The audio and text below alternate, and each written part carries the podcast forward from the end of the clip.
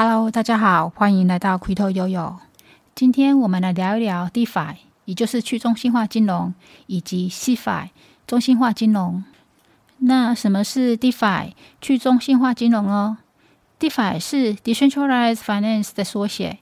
可以说是建立在区块链技术上的金融系统。它是一种透过使用区块链技术和智能合约所建立的去中心化金融系统。DeFi 的目标是建立一个可以跨越国界、不受限制，而且是开放和透明的金融网络，让使用者可以自由地交易和资产管理。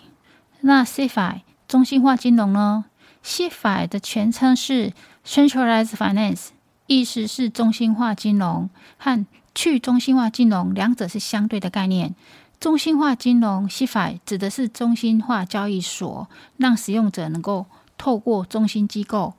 买卖加密货币赚取收益，像是 Coinbase 啊、币安等加密货币交易所。和 c 法比较起来 d 法具有以下一些功能和特色：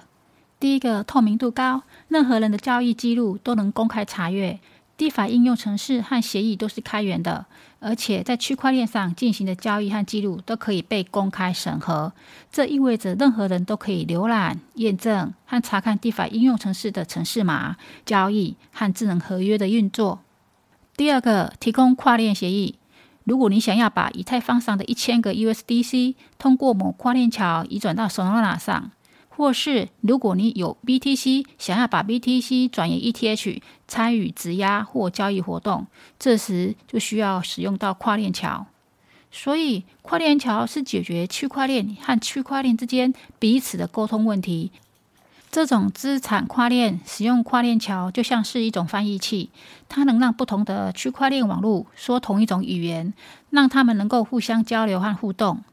透过这个协议，你可以在不同的区块链网络之间移动资产、移动资料，或是智能合约，让不同的区块链之间的互动更加的顺畅。再来是不需要 KYC，你可以直接使用 DeFi 平台，而不需要经过 KYC，也就是 Know Your Customer 这个认证程序。你甚至无需注册账户，只要有一个足够虚拟货币的钱包，你就可以开始使用它了。接下来，我们来聊聊 CeFi 的特色有哪些。第一个，方便使用法币交易加密货币。流程通常包括以下步骤：首先，要注册和登录，需要在交易平台上注册账号并完成登录。再来，完成身份认证，在交易前需要完成身份认证，确保以确保账号的安全。再者，存款，将法币存入账户，通过银行转账、信用卡或在线支付等方式进行。接下来交易，在平台上进行加密货币和法币的交易。接下来提现，将买入的加密货币移转到其他钱包，或是在平台上将加密货币兑换成法币，再将法币提现到自己的银行账号。第二个是中心化交易所的功能。中心化交易所是一种集中式的交易所，它由中心组织控制和管理。他们提供了许多功能，包括交易平台。中心化交易所提供了一个地方，在这里，用户可以买卖各种数字货币，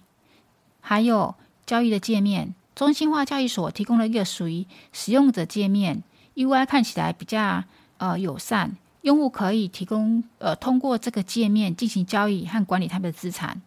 再者，深度交易，中心化交易所提供了订单簿的功能，用户可以查看买卖单的订单和深度有多少。再来是支援多种支付方式，中心化交易所通常可以支援好几种不同的支付方式，例如我们比较熟悉的，呃，银行转账或是信用卡付款都可以。再来，中心化交易所通常隐藏着道德风险，中心化交易所被人所诟病的是暗箱操作、挪用用户的资金、期货插针、恶意跑路、割韭菜等等。当你在中心化交易所投入资金的时候，大部分都尚未受到政府的监管，这意味着任何漏洞都可能导致你遭受损失。我们需要更安全的中心化交易所。由于二零二二年有几家中心化的交易所资不抵债而倒闭了，于是有些问题被提出来讨论，例如提出可以偿还所有用户资金的证明。如果交易所营运出问题